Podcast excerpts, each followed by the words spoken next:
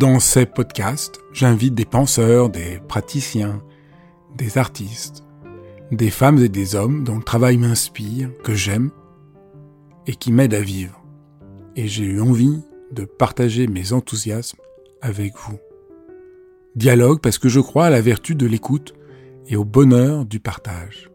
Dialogue parce qu'en un temps où tout devient un peu trop formaté et lyophilisé, j'ai voulu prendre le temps d'écouter des personnes qui ont consacré leur vie à penser, à créer, à faire. Dialogue pour permettre à mes invités de déployer leur engagement et leur conviction sans que leurs paroles soient coupées en petits morceaux. Dialogue pour pouvoir être transformés en les écoutant, transformés par une parole vraie.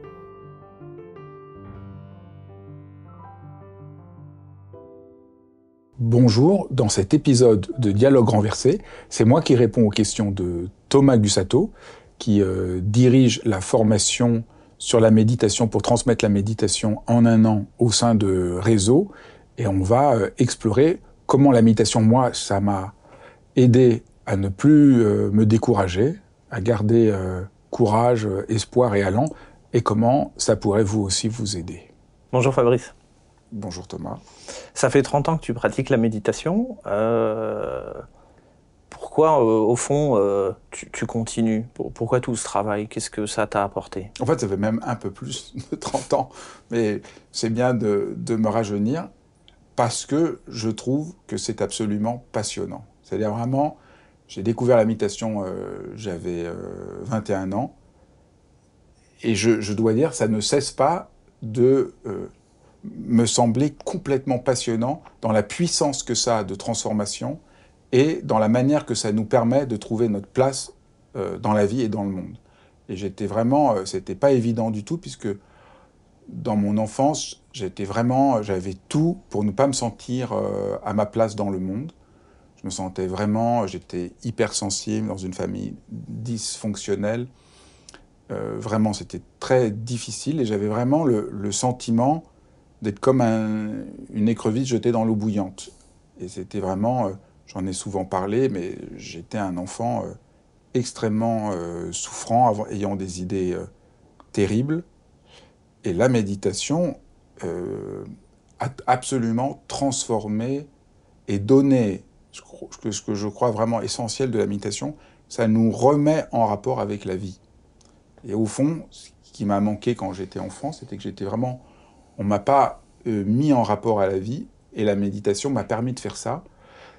Donc c'était un soulagement, mais après c'est une aventure. C'est-à-dire que si je suis toujours aussi passionné par la méditation, c'est que ça rend la vie passionnante. C'est peut-être donc il y a la, puissance de transformation et il y a aussi le fait que méditer, ça rend tout passionnant. Et évidemment, euh, on est un peu surpris euh, pas toi qui, qui, pratique et qui a ce rapport-là, mais pour la plupart des gens, c'est un peu surprenant parce que méditer, ça va, c'est tout le temps présenté dans une perspective un peu à l'inverse, une manière juste d'essayer de se calmer, de se détendre. Or moi, ce que ça a fait, ce que ça fait chaque jour quand je pratique, c'est que ça rend la vie incroyablement plus intéressante, plus passionnante. Euh, ça donne du courage de pouvoir euh, l'affronter et évidemment, en, 30 ans de vie, euh, j'ai vécu comme tout le monde des épreuves, euh, des difficultés, et, j'ai pu constater à quel point ça aide. C'est incroyablement aidant. Du coup, tu aurais pu pratiquer en fait euh, pour toi pendant 30 ans, mais tu l'as pas fait seul en fait. Du coup, tu as, créé réseau, l'école on, est nombreux. Pourquoi, pourquoi tout ce travail? Pourquoi euh, emmener tout le monde là-dedans? Alors, quand j'ai reçu la méditation, c'était un peu par hasard. J'ai frappé à la porte d'un appartement. J'étais un peu terrorisé. Je me disais, mais la méditation, qu'est-ce que c'est? À l'époque, on ne connaissait pas très bien. J'ai juste un ami qui m'a dit, euh, si tu vas euh, pratiquer, on va enlever tes chaussures. Tu vas enlever tes chaussures, donc il faut pas qu'il y ait trop à tes chaussettes. Donc j'avais cette remarque. Et je suis allé, j'étais un peu un peu inquiet. C'était un peu au hasard parce que voilà, c'était, j'avais rencontré quelqu'un qui parlait de méditation. Je faisais mes études de philo, j'étais très déçu, je trouvais ça très abstrait. Donc j'y vais. Et là, d'un seul coup, on me parle. C'était un, neuroscientifique qui était un type absolument génial, qui s'appelle Francisco Varela, qui est vraiment le premier à avoir voulu comprendre l'esprit humain en mettant en rapport les neurosciences et la méditation. Il m'a parlé, j'ai trouvé ça génial. Et après, je me suis formé euh, pendant plus de 15 ans avec lui et les maîtres tibétains qu'il avait formés, que, auprès de qui j'ai été étudié de manière vraiment très très intensive.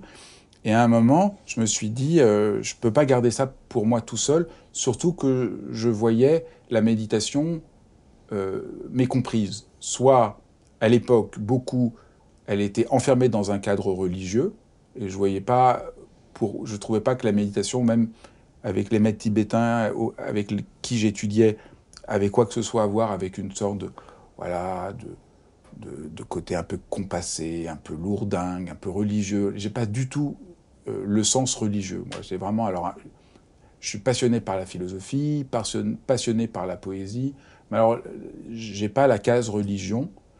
Et je me disais, il y a plein de gens comme moi qui n'ont pas du tout envie de la dimension religieuse. Donc ça, c'était d'abord présenter la méditation libre de cela. Et puis après, quand la méditation est devenue ce qu'elle est un peu devenue aujourd'hui, euh, elle s'est un peu, euh, en se popularisant, elle s'est un peu simplifiée, et une simplification un peu malheureuse, parce qu'on enlève complètement la richesse, la manière. Parce que si la méditation, ça transforme notre vie, et si la méditation, ça nous permet, comme j'ai dit, euh, de, rendre, de changer le rapport à tout ce que l'on vit, c'est parce qu'elle a une profondeur euh, incroyable. Donc c'est vraiment cette profondeur qui nous transforme. Donc cette simplification enlève la puissance de transformation de la méditation. Et ça, ça a commencé à, vraiment... Euh, j'étais tellement amoureux de la pratique que je me suis dit, mais c'est vraiment trop triste que d'autres gens n'aient accès qu'à une forme de méditation euh, voilà, qui vise à les calmer. Mais quand on, a, quand, on a quand on vit une grave difficulté, on n'a pas besoin de se calmer. On a besoin de, guérir, de de se transformer, de changer le rapport à ce qu'on a. Euh, voilà, si jamais euh, je perds quelqu'un, je suis trahi, euh, j'ai un collègue de travail insupportable, je dois faire face à des difficultés, me calmer va pas suffire. J'ai vraiment besoin de, pouvoir travailler avec les émotions que je vis, les transformer, trouver un autre rapport au monde. Donc là, c'est cette puissance de la, de la pratique que je trouvais important de, de transmettre et d'ouvrir euh, pour cela un vrai débat avec la philosophie, avec les grandes thérapies, parce que je pensais que c'était dans ce débat-là qu'on pourrait intégrer euh, la méditation euh, à notre monde. Et beaucoup de personnes faisaient ce travail, particulièrement aux États-Unis. Jacques Cornfield, Sharon Salzberg, Tara et, plein d'autres que, je connais, que je connaissais bien pour avoir, les avoir rencontrés aux États-Unis. Et je me disais, eux, ils font un travail que je trouvais important euh, de faire. Voilà, comment on fait avec des émotions, comment on fait avec des peurs, comment on fait avec des angoisses, comment on fait avec le trauma, comment on fait avec le sentiment de ne pas avoir sa place dans le monde, comment on fait avec l'hypersensibilité. Je trouvais que c'était ça qui était euh, passionnant à essayer d'explorer. Et, c'est comme ça que la méditation euh, nous, nous transforme. Aujourd'hui, tu penses que ça répond à quoi, en fait, la méditation? Alors, je, je pense qu'aujourd'hui, il y a euh, ça a changé au fur et à mesure des années. C'est-à-dire que je vois très bien, ta question, et c'est très juste, il y a un moment, c'était l'exotisme d'une spiritualité, alors qu'on est coupé de la spiritualité qui a beaucoup marqué. Après, on a vu que par rapport euh, à, la, à, la, vitesse, la tension, l'apaisement que promet la méditation euh, répondait, j'ai l'impression qu'aujourd'hui, en tout cas moi, ce qui me frappe le plus, c'est euh, la puissance de découragement. Euh, il y a quelque chose de lourd, de découragement, de décourageant. On revoit euh, des guerres qui, qui, qui, c'est déchirant. On voit le réchauffement climatique, on voit la violence sociale. Et beaucoup de gens sont, vraiment... Il y a un découragement et je trouve que la méditation nous met en rapport à un allant et une joie qui n'est pas une négation de la difficulté, mais qui nous apprend à pouvoir y faire face d'une toute autre manière. Et donc, euh, j'ai l'impression qu'aujourd'hui, beaucoup de gens partout, on voit, euh, la méditation est rentrée euh, dans les hôpitaux, on a beaucoup travaillé, nous, à faire entrer la méditation euh, pour les personnes âgées, euh, dans les maisons de retraite, auprès des jeunes, dans les écoles. Évidemment, il y a un danger que je dénonce souvent, que la méditation soit juste une technique de gestion du stress pour être plus performant, pas faire de vagues jusqu'à ce que mort s'en suive, que je ne cesse de dénoncer, parce que c'est très important de dire que méditation, ça veut rien dire. C'est comme parler de nourriture. Il y a la nourriture qui peut empoisonner les gens. Il y a la nourriture comme celle que faisait ma grand-mère qui est délicieuse. Et puis après, il y a la nourriture euh, de grand chef. Et donc, chaque fois, c'est une autre expérience. Euh, ou le cinéma. Il y a du cinéma commercial, il y a du cinéma d'art, il y a du cinéma de propagande qui vise euh, à empêcher les gens de penser par eux-mêmes. Donc il y, a des films qui font penser, il y a des films qui empêchent de penser. Donc la méditation, il y a la méditation qui empêche de penser, qui empêche de voir clairement dans sa vie, et il y a au contraire des méditations qui éclairent, qui éveillent, qui, qui, ouvrent, euh, qui ouvrent en profondeur. Et donc, euh, je trouve que la méditation aujourd'hui, elle est aidante quand elle répond euh, à ce besoin qu'on a de retrouver de la force, de retrouver de l'allant, de retrouver du courage, de ne pas se décourager, de ne pas baisser les bras. Parce que on ne peut pas faire qu'il n'y ait plus de problème. Moi, je ne crois pas à tous ceux qui vont vous expliquer j'ai un moyen et vous n'allez plus jamais souffrir.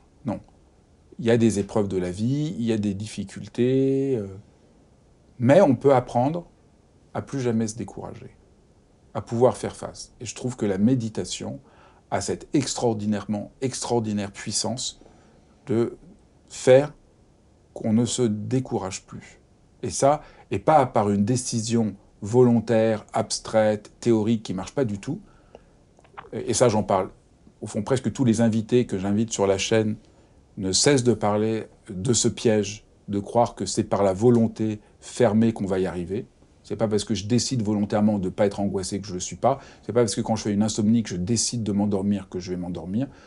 Euh, c'est pas, ça marche pas comme ça. C'est pas par cette volonté abstraite, mais c'est pas un ensemble d'attention, d'habitude, de nouveaux régimes de comportement que les transformations qu'on peut, qu'on peut se transformer, euh, s'apaiser, euh, se réveiller. Et c'est ça qui, je crois, aujourd'hui euh, aujourd'hui importe.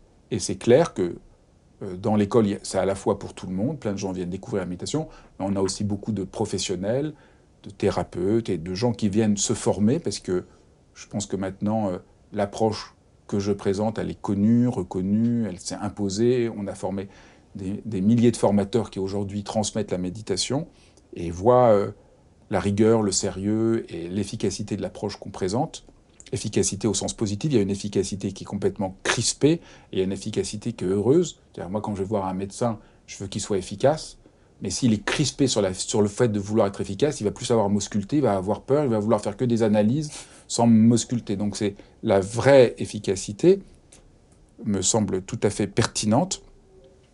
Et donc les thérapeutes et tous ces professionnels qui viennent aujourd'hui euh, méditer, euh, se former, c'est pour pouvoir redonner un peu euh, de souffle et de vie à, à plein de gens qui ont l'impression que ils sont coupés de la vie. Je crois qu'il y a quelque chose comme ça que, qu'on voit aujourd'hui, une sorte de peur, de paralysie, de découragement. Et au fond, on pourrait dire que le stress, le burn-out sont des maladies où on est comme coupé de la vie. On veut tellement bien faire, on, est tellement pris par un sens de, devoir que quelque chose qui nous anime de la vie n'est plus, ne palpite plus euh, en nous. C'est ça, le, au fond, le stress et le burn-out qu'on décrit à mon avis souvent très mal, euh, viennent, viennent de là. C'est vraiment euh, des maladies où on a voulu trop bien faire, répondre trop bien aux injonctions qui nous sont faites, et ça nous a coupé de, de la vie. Et donc, au fond, on pourrait dire, méditer, c'est extrêmement puissant pour le stress, le burn-out et tout ça, parce que ça nous remet en rapport à la vie et ça, et ça permet d'éviter cette emprise qui, nous, qui est au fond une, emprise extérieure. Au fond, le burn-out, c'est qu'on est pris par une emprise. C'est très important parce que j'entends trop souvent euh, une manière qu'on culpabilise les gens en leur disant vous avez fait un burn-out, vous êtes stressé, c'est de votre faute, vous ne faites pas assez bien. Non, c'est parce que vous voulez trop bien faire que mal que vous avez ce problème-là. Et en fait, presque toujours, c'est un peu l'approche très euh, déculpabilisante qui m'habite. Souvent, on va mal parce qu'on a voulu trop bien faire. Donc on s'accroche à son passé pour en guérir, ça nous enferme. On est prisonnier euh, de tels problèmes parce qu'on veut trop bien faire. Et je crois que c'est ça qui est absolument euh, important de transformer. Arrêter de vouloir trop bien faire pour, pour, voilà, pour être au bon endroit, trouver sa place, comme je disais dans, l'introduction. Ah non, que tu le dis, moi, c'est ce qui m'a passionné, en fait, quand, euh, euh, quand je t'ai rencontré, puis que j'ai commencé à pratiquer dans l'école, c'était euh, ce côté où on, on fuit pas la, la, douleur, on regarde aussi un petit peu là où ça fait mal, et on apprend à vivre, en fait, avec notre existence comme elle est, et on n'a pas à avoir peur de ça. c'est un apprentissage puissant. C'est vrai que ça donne de l'allant. C'est ça qui permet de, trouver un peu de courage aussi au, quotidien. Puis j'ai, je me suis dit, euh, là, on me ment pas. Il y a quelque chose de, de vrai. Mais est-ce que tu peux nous dire, euh, du coup, comment on fait cette expérience-là dans l'école? Parce que c'est quand même euh, particulier. À, quel moment dans, dans le chemin on, on, va trouver ce courage? On, Quels sont un peu les, les outils, les ressources? Comment on travaille là-dessus? La première chose, c'est que si la méditation, c'est une technique, une corvée, une obligation, comme c'est trop souvent présenté, c'est sûr qu'on fait fausse route. Hmm.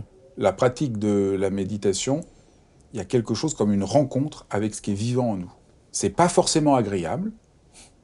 Euh, moi, je me souviens la première fois que je méditais, mais c'était un, mais je, souffrais, mais j'étais tellement crispé, je voulais tellement euh, bien faire, j'étais tellement crispé, mais euh, c'était pas ce truc chiant, fastidieux, c'était intense, de vie.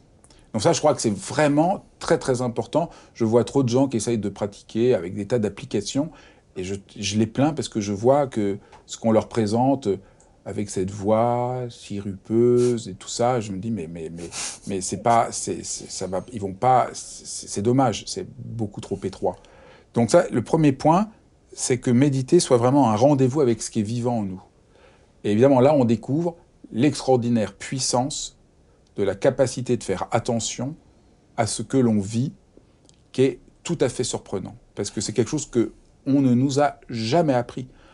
On ne nous a jamais appris ça à l'école, on m'a appris plein de choses, il faut apprendre ceci, il faut apprendre cela, mais on m'a pas du tout montré comment avoir rapport à ma peur, à mon angoisse, à mon désir, à mon rien.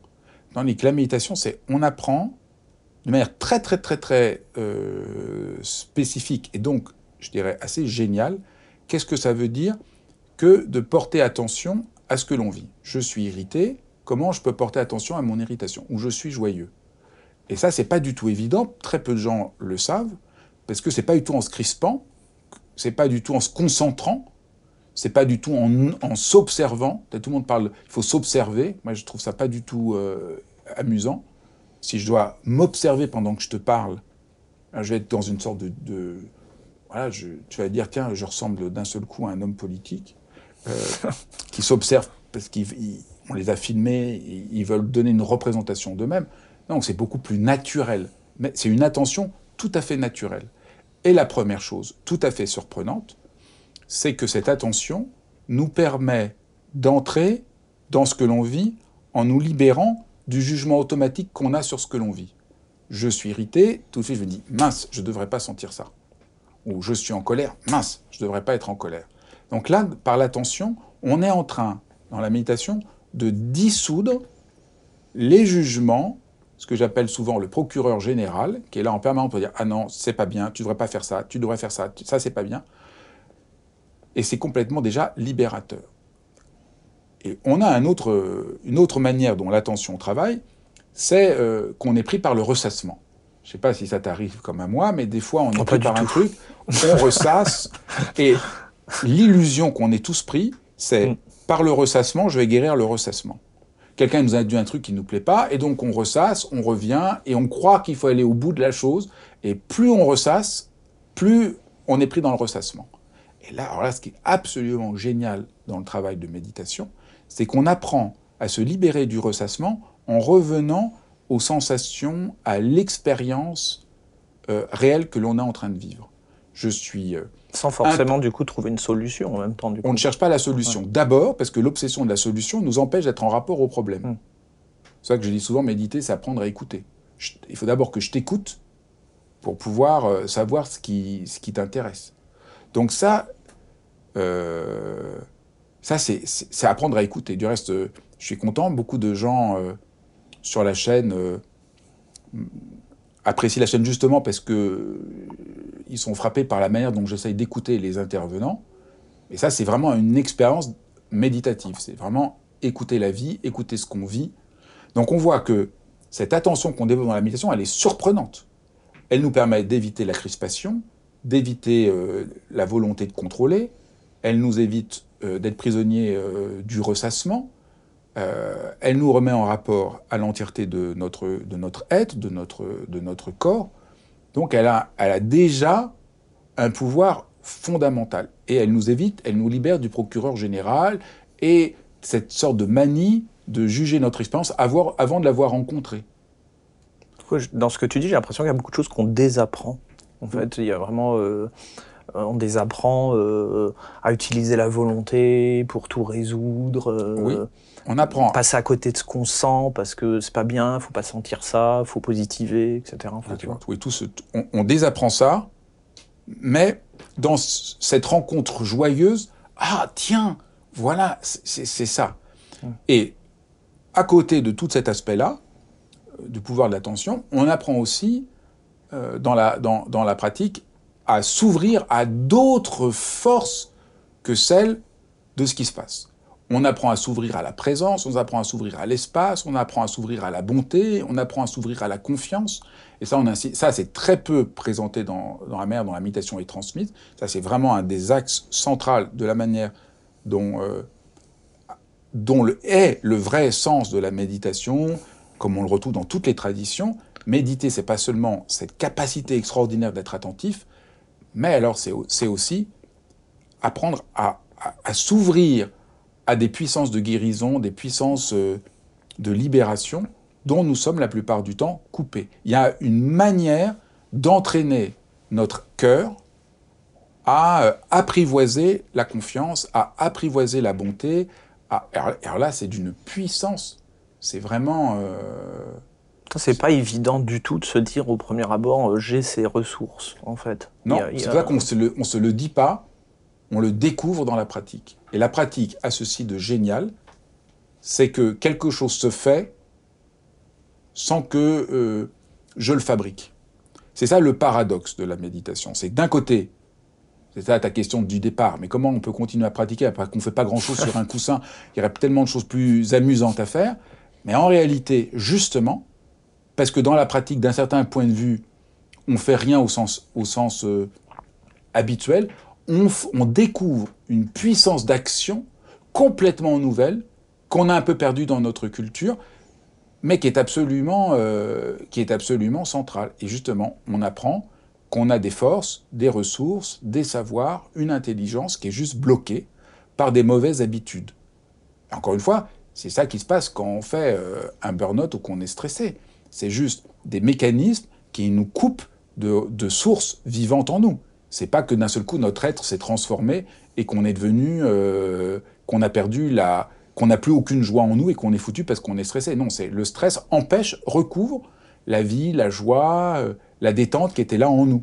Et donc la pratique permet de faire jaillir, de faire revenir, de se reconnecter à cette, euh, à cette vie mais concrètement, en fait, du coup, euh, on, fait quoi, en fait? C'est de quelle pratique là on parle? Parce que méditation, euh, moi j'ai l'impression que c'est un terme euh, qui est devenu générique. On met plein de choses dedans. Tu l'as dit, méditer pour mieux dormir, méditer pour ceci, pour cela, avec une, une vision un peu réductrice de la méditation. là, dans l'école, en fait, qu'est-ce qu'on apprend en fait? Quelles sont euh, les, les pratiques? Qu'est-ce qui fait la singularité vraiment de, ta transmission? Je crois que c'est cette vision que j'essaye de, déployer et le fait que on apprend aux gens dans, dans réseau, parce que c'est vraiment un réseau de, de, gens qui pratiquent, qui pratiquent ensemble. C'est d'abord une école en ligne avec énormément de, de ressources, de cours. Je crois qu'on apprend aux gens à devenir adultes avec la pratique On leur apprend pas juste une pratique qu'il faut maîtriser technique. On leur montre le sens de la pratique, les différentes approches. Il y a des dizaines de pratiques. Je crois que sur la page de réseau, on doit avoir plusieurs centaines de méditations différentes, mais qui, qui parce que euh, on médite pas de la même manière euh, quand on est un adolescent qui doit passer euh, le bac, quand on pratique juste au quotidien, quand on est une personne âgée, quand on est malade, quand on a un défi, quand on a peur, quand on a du chagrin, quand on a de la colère, quand on voudrait se reconnecter à la joie, quand on manque de confiance. Donc la méditation, c'est tout ça. Et je crois que c'est ça le chemin euh, qu'on propose dans Réseau. C'est trouver, c'est d'apprendre comment méditer pour que ça soit vivant, pour que ce soit génial pour mmh. nous. Voilà. Au fond, c'est tout simple. Moi, je crois que méditer, ça doit devenir génial. Mmh. Ça veut pas dire, encore une fois, ça ne veut pas dire, je ne veux pas faire de fausses promesses, que c'est toujours euh, formidable. Euh, je dois dire que, encore aujourd'hui, je trouve plein de bonnes raisons de ne pas pratiquer ou quand je pratique, je me dis, oulala, mais quand c'est que ça va finir? Ça m'arrive. Mais il se passe un truc qui est tellement euh, frais, tellement vivant, qui renouvelle ma manière de faire, que pour moi, euh, c'est vraiment passionnant. Comme euh, d'aller manger un bon repas ou aller voir un bon film. D'autres choses que j'aime beaucoup faire. Il y a quand même cette expérience-là, il faut que ce soit. C'est ça. Et c'est pour ça que c'est tellement euh, formidable. Comment tu nommerais en fait le, point commun entre euh, manger quelque chose de bon, voir un bon film et, ce qu'on découvre dans la pratique? Ça nous rend vivants, ça nous allège, ça nous allège d'un certain poids, ça nous réjouit, ça nous réjouit du fait d'être humain. Et c'est pas parce que je mange un bon repas que euh, je me coupe des autres et de la vie.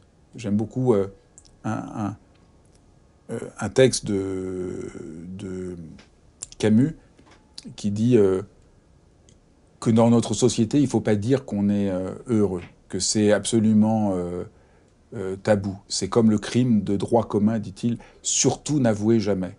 Et, et qu'en réalité, c'est une profonde erreur. Que c'est pas parce qu'on heureux permet de faire rayonner le bonheur autour de soi et de pouvoir aider les autres. Et que sinon, si on n'a si pas touché ce sens de, bonheur, de joie, de, plénitude, alors notre manière de vouloir aider le monde va être souvent euh, lourde et écrasante et sacrificielle. Et, Camus raconte que euh, il connaissait un homme qui n'aimait pas sa femme, ce n'est pas, bien, et qui décida de s'occuper d'elle, et ce fut la catastrophe et pour elle et pour lui. Il avait la, la générosité écrasante et euh, du coup, c'était pas vivant pour lui, c'était pas vivant pour elle. Et donc, je crois que euh, c'est ça, se réjouir du fait d'être vivant. C'est le contraire de ce qu'on croit. C'est pas une fermeture euh, sur, sur soi-même. C'est au contraire une manière de se ressourcer pour pouvoir voir ce qu'on peut faire dans sa vie pour que ce monde soit un peu plus vivant. Et je crois que ça, ça c'est la vision euh, profonde que j'essaye de déployer et que tout le monde essaye de déployer, parce que dans Réseau, euh, on a maintenant une cinquantaine d'enseignants qui pratiquent depuis très longtemps et qui ont chacun leur propre manière de transmettre euh, cette, cette, cette vision. Et toi-même, t'en es toi-même un au, au, premier chef. Et c'est ça, je crois aussi, qui fait la force de Réseau, c'est que il y a des gens qui euh, le transmettent à partir de leur propre expérience, en, en, partageant juste tous cette vision que mmh. méditer, euh, c'est être vivant, c'est pas se couper de la vie. On pourrait résumer ce que je dis autrement. Trop souvent, les gens voient la méditation comme une manière de se couper de la vie. Faut pas que je ressente trop d'émotions, faut pas que je sois triste, faut pas que je sois comme ça, faut pas que je sois comme ça. Enfin, déjà, notre société, déjà toute la journée, mmh. nous dit faut faire comme ceci, faut faire comme cela, tu vas pas bien, on n'est pas bien, tout le monde. Et en plus, en, les gens ont l'impression que méditer, c'est comme ça. Et en fait, euh, c'est l'inverse. méditer, c'est pour se libérer de toutes ces injonctions qui nous empêchent d'être nous-mêmes. Hmm. Ouais, je pense que c'est le point clé, en fait, parce que le, le, euh, le, grand renversement, en fait, c'est, euh, pour moi, par exemple, ça a été de méditer vraiment quand j'étais peiné et de d'être en sanglots de toucher ça dans ma pratique, la peine que j'avais, alors que euh, je me le suis interdit, tu vois, très longtemps. Il y a, euh, parce que c'était comme ça, j'étais vraiment éduqué à euh, on pleure pas, il faut être fort, il faut, faut, vraiment surmonter la, la peine, voire l'oublier, la mettre de côté, la mettre dans son poche, elle ne doit pas apparaître, elle ne doit pas se voir. C'est vraiment montrer quelque chose d'une forme de, de faiblesse. C'est clair. Euh, Notre société est tout à fait comme ça. Et c'est clair. Se sentir en faute par rapport à ça. Et c'est très frappant, en plus, comment, malgré tout, les hommes dans notre société restent encore complètement coupés de tout ce, que peut être euh, les émotions, leur sens, leur transformation. C'est quand même extrêmement euh, saisissant. Et ce que tu dis qui est très beau, c'est comment t'autorise à sentir ton chagrin, loin de t'y enfoncer, permet d'ouvrir une relation à lui complètement neuve, c'est-à-dire d'apaisement, de douceur, d'écoute, parce que quand tu le rejettes, au fond, tu t'en veux de le sentir, et, même si c'est pas très, forcément très conscient, au fond, il y a une forme là de colère contre ton chagrin, de refus de ton chagrin, de crispation contre ton chagrin, qui finit euh, par nous, par nous, par nous détruire de l'intérieur. Au contraire, ça a été très joyeux. Le, souvenir que j'en ai, c'est là que c'est renversant en fait. Et euh, je, euh, c'était pour appuyer ce que tu dis sur le pouvoir de transformation de la méditation, c'est que euh, j'étais vraiment mais heureux. Je me suis senti, tu vois, complètement libéré, autorisé en fait, à un moment donné à, à pleurer, à avoir vraiment de la peine et, et, sentir aussi comment cette peine me, me relie aux autres, en fait, à me lier à moi-même et au monde. On peut s'autoriser à mm. être un être humain. On n'est mm. pas en faute d'être des êtres humains. du coup, la, formation euh, qui est proposée dans l'école euh, au sein de Réseau, euh, ça existe depuis de nombreuses années. Il y a beaucoup de, gens qui ont pu participer. Moi-même, j'ai vu beaucoup de gens suivre, du coup, ce qui était proposé, ton travail. Quel est un peu le résultat de tout ça finalement? Qu'est-ce qu'il qu en ressort? Bah, À un moment, on s'est rendu compte que beaucoup de gens voulaient pouvoir transmettre la méditation déjà dans leur travail. Des profs, des enseignants, des mmh. thérapeutes, ou juste se former à la méditation de manière structurée et, et, ordonnée. Il y a des gens qui aiment bien voilà, que ce soit mmh. apprendre un truc de manière cohérente. Et donc, on a fait ces deux formations en un an pour vraiment permettre aux gens d'entrer dans la pratique, de comprendre comment ça fonctionne, comprendre les différents éléments, puisqu'au fond, on pourrait, dire, autrement, ce que j'ai expliqué, c'est la méditation, c'est comme euh, la recette de cuisine d'un plat un peu complexe, et on apprend tous les ingrédients qu'il faut mettre un peu d'attention, un peu de présence, un peu de bienveillance, un peu de non-jugement, comment on fait, comment on fait quand on se crispe, comment. Voilà. Donc on apprend un peu la cuisine, c'est un cours de cuisine, et euh, ce cours en un an, voilà, euh, s'est révélé au fur et à mesure qu'on euh, réponde vraiment à cette demande. Beaucoup de gens, après cette, cette année-là, choisissent de continuer à se former, mais peuvent déjà commencer beaucoup de gens me disent que ça transforme complètement leur manière, par exemple, d'être thérapeute. Et alors, certains me disent, c'est pas tant qu'ils enseignent, qu'ils font des exercices de méditation, certains le font, voient quand il faut le faire, mais d'autres me disent juste leur manière d'apprendre à écouter, d'être attentif, tous les principes qu'on découvre dans la méditation, dont on fait l'expérience, pas intellectuellement, mais dans notre être en profondeur, transforment complètement euh, leur manière de, faire une, de faire une thérapie, mais, mais aussi d'être coach, euh, coach sportif, euh, coach, enfin, il y a plein, plein, plein d'usages. Des infirmiers, enfin, on a, on a un public extrêmement large de gens qui veulent faire dans leur entreprise, qui veulent, qui veulent se former. Et, c'est ça, je crois qu'on a développé une pédagogie. Enfin, tu peux en parler mieux que moi parce que c'est toi qui t'en occupes maintenant. Mais on a vraiment développé une pédagogie pas à pas, structurée, qui permet vraiment à chacun, voilà, cette forme de méditation, je veux l'intégrer et je veux pouvoir euh, la comprendre et peut-être euh, la transmettre euh, à d'autres. Et évidemment, moi je n'ai qu'une envie, c'était ma motivation, c'est que le plus de gens possible puissent découvrir comment la méditation est une manière à la fois tellement simple euh, de retrouver euh, cet allant, cette joie et cette profondeur de la vie. Et donc, euh, plus de gens le font, mieux, mieux je trouve que, que, que, que, ça vaut. Et beaucoup, beaucoup de, de, thérapeutes ont un peu souffert de leurs études où ils ont trouvé parfois que c'était très abstrait, très technique, et qu'il leur manquait cette dimension existentielle précise et rigoureuse, et, et que cette approche peut leur permettre d'acquérir. Il y a deux formations, du coup, euh, pourquoi ces deux formations euh... Alors, il y a, pour l'instant, il, y a deux formations.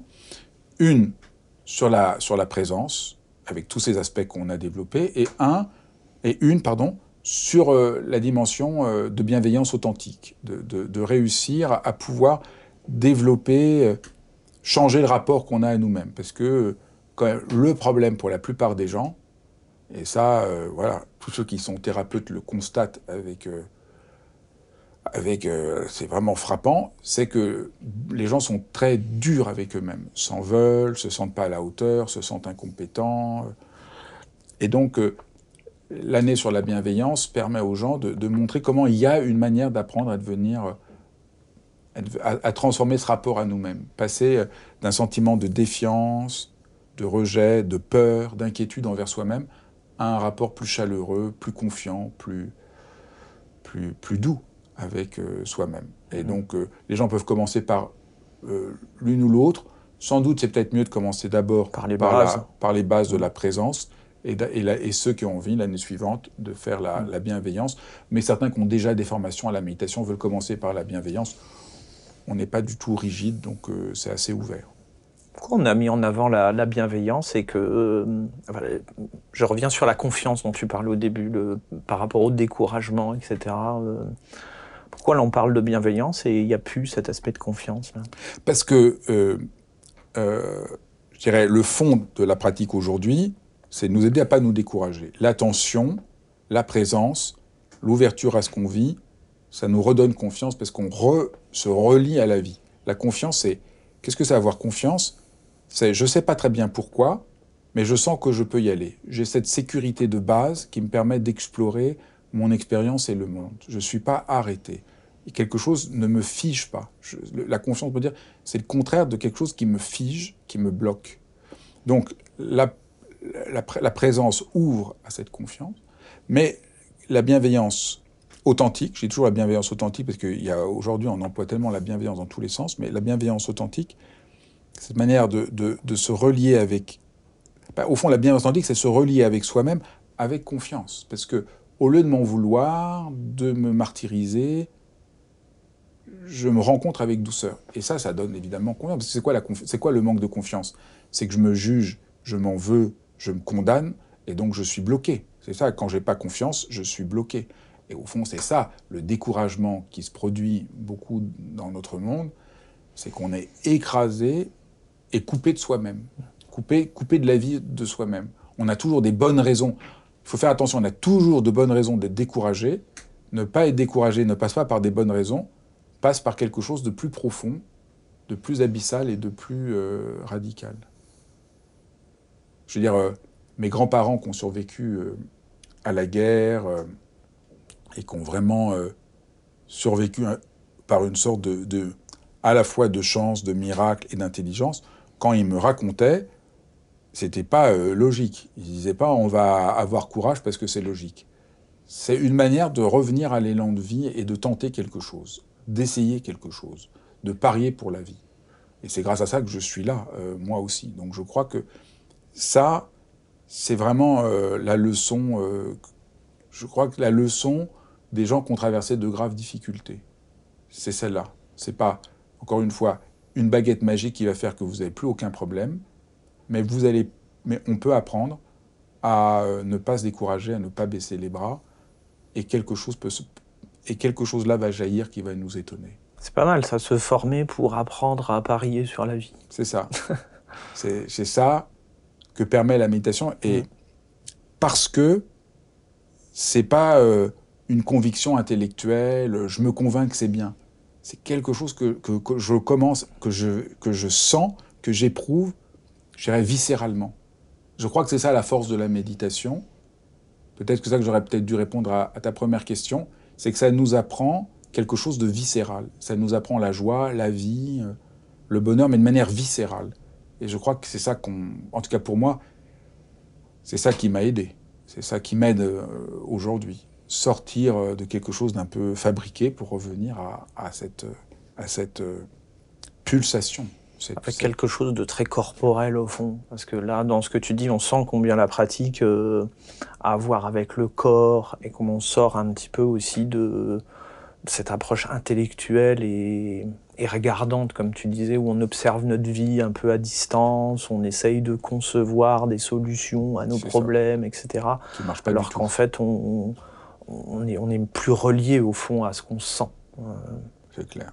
Les formations dont on parle, les deux formations euh, en un an, euh, ça s'adresse à, qui? Ça s'adresse, au fond, à tout le monde, c'est-à-dire à toute personne qui a envie euh, de découvrir la méditation.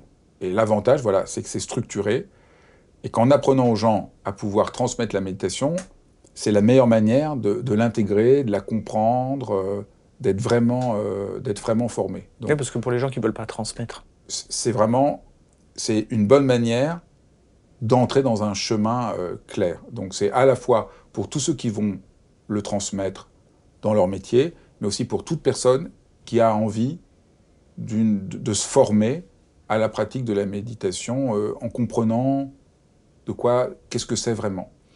Et euh, ce qu'il faut aussi dire, c'est que c'est une formation en ligne. C'est très important.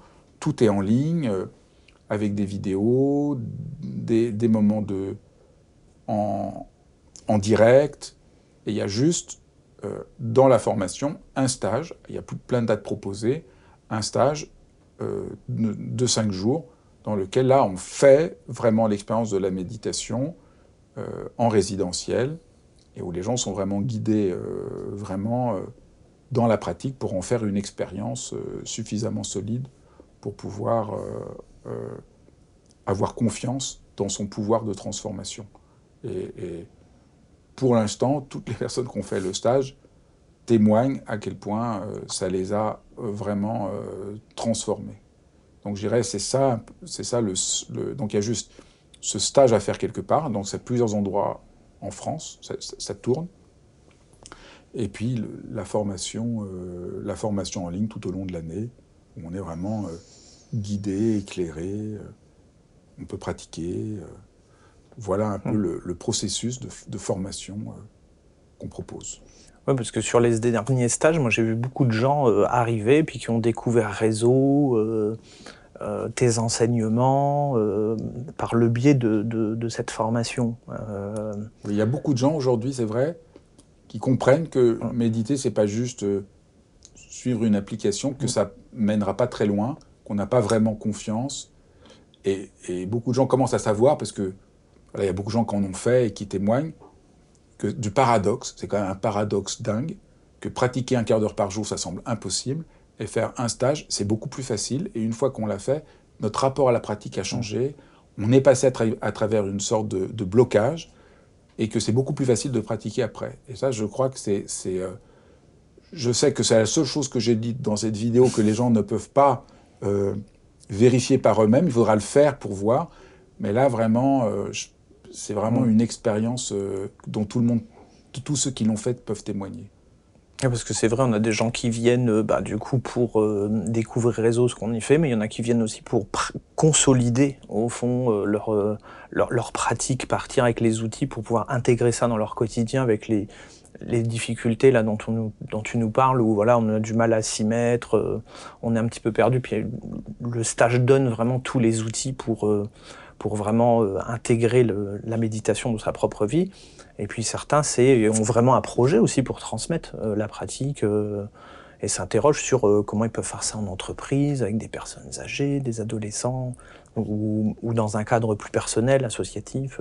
Après, ce que je trouve particulier, Fabrice aussi, moi, ce qui m'a euh, engagé dans tout ça depuis pas mal d'années maintenant ensemble, euh, et c'était important pour moi, c'est euh, réseau, l'école reste une association. On n'est pas là un organisme de formation où on propose euh, une formation supplémentaire. Euh. Alors c'est très important, c'est ça qui, qui, va un peu surprendre les gens, c'est que on est tous bénévoles.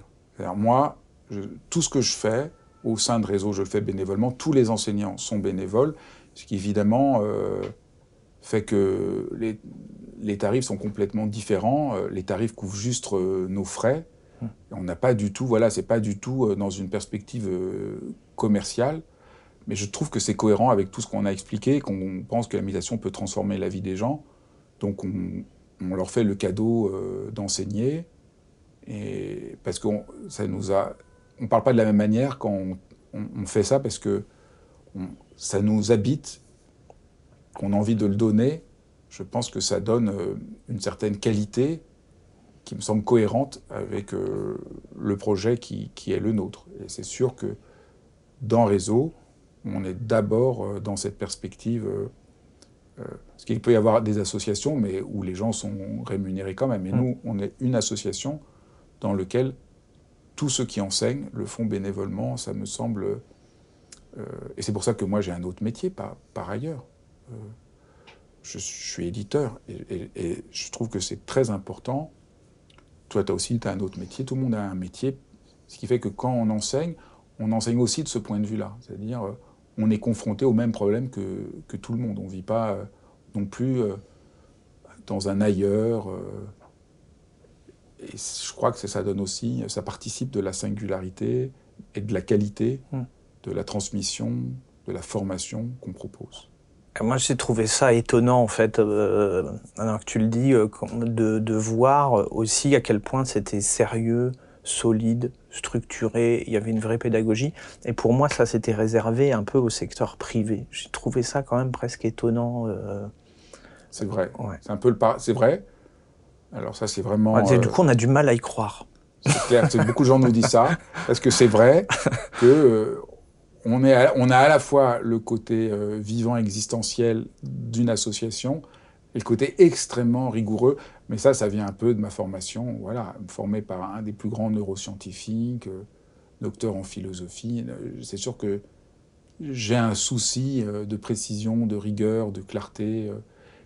Et, aussi, si je peux faire peut-être une confidence, j'ai beaucoup souffert quand j'étais jeune de découvrir la méditation, que tout le monde prenait ça comme un truc un peu flou, la méditation moi, j'ai une étude de philo, tout ça, c'était très sérieux, il faut faire ses dissertations. La philosophie, ça rigole pas, c'est une précision un peu technique. Et dès que je parlais de méditation, les gens trouvaient ça euh, un peu nuageux. Et je voulais montrer que la méditation, ça peut avoir la même rigueur qu'autre chose. Que, vraiment, euh, on peut être très précis. Et, c'est vraiment euh, un de mes engagements. Je trouve souvent, on est un peu flou.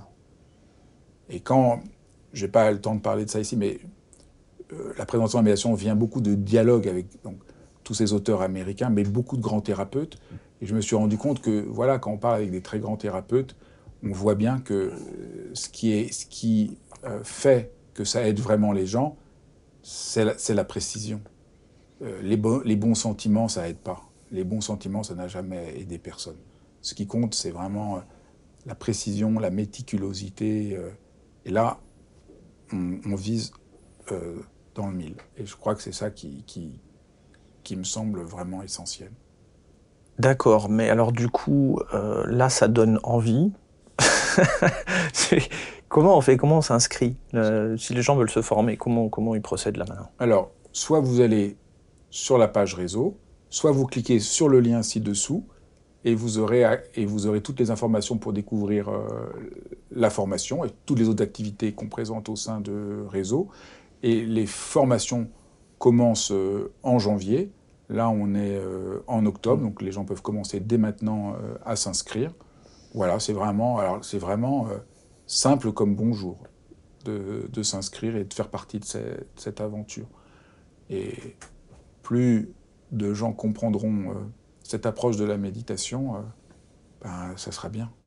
Bah, merci d'avoir suivi cet épisode de Dialogue renversé et à très vite pour d'autres dialogues et d'autres dialogues renversés.